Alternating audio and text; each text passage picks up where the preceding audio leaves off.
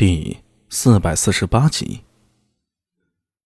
黎明前，整个队伍做了最后一次休整，所有人都在调整身体的状态，准备应付接下来的挑战。南池宫近在眼前，苏大为盘膝坐在篝火边，悄然张开一条眼缝，扫了一圈。唉，没机会啊！他心里不由得暗叹，在场数十人。虽然看起来没人注意到自己，可一旦有所异常，只怕会立刻遭到最惨烈的打击。远的不说，那高剑还有学子，似乎都分有一缕精神在自己身上。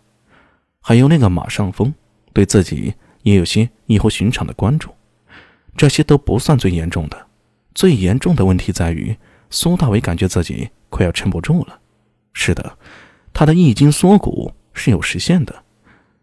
为了扮演蔡芒的角色，他用了龙行九转之法，移筋易骨，令自己的身形无限接近于蔡芒。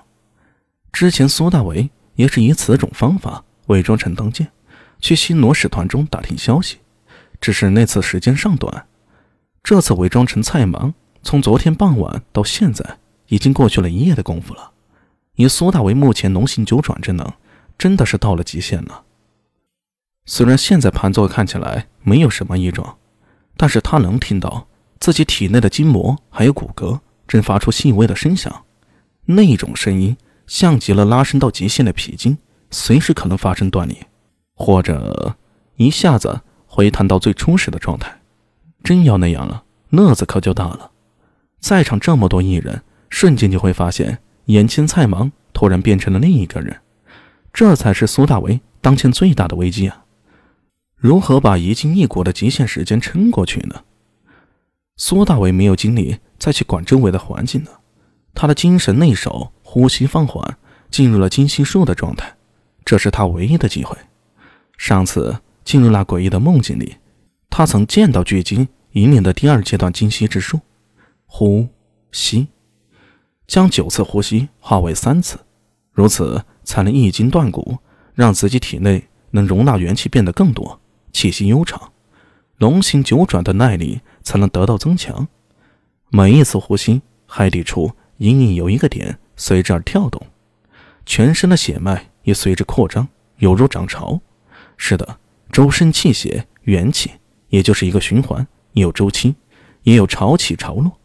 一呼，潮水高涨；一吸，潮水回落。身体里那些已经拉伸到极限、疲劳到极点的筋膜。隐隐发出细微的撕裂响，苏大为精神内守，内视之下可以清晰的看到，自己筋膜上已经出现了许多细密的裂纹，犹如完美无瑕的瓷器上渗出了裂隙。他还在坚持，悠长的呼吸，精细之术，将元气从外界一点一点的吸入到腹中，再通过精细之术化作自己本身的元气。那些元气犹如闪光的星辰。渐渐附在了筋膜上，呼吸继续加深，苏大为的精神也持续下探，进入更深层次的冥想状态。老三，醒醒，起来了！马上风站起身来，看到蔡芒还盘坐在那里，一副老僧入定的模样，他走上前去拍了拍对方，结果入手感觉有些异样，借着黎明的光线看了一下自己手指。惊愕的发现手上沾着一些像泥垢的东西，我贼你妈？你他妈多久没洗澡了？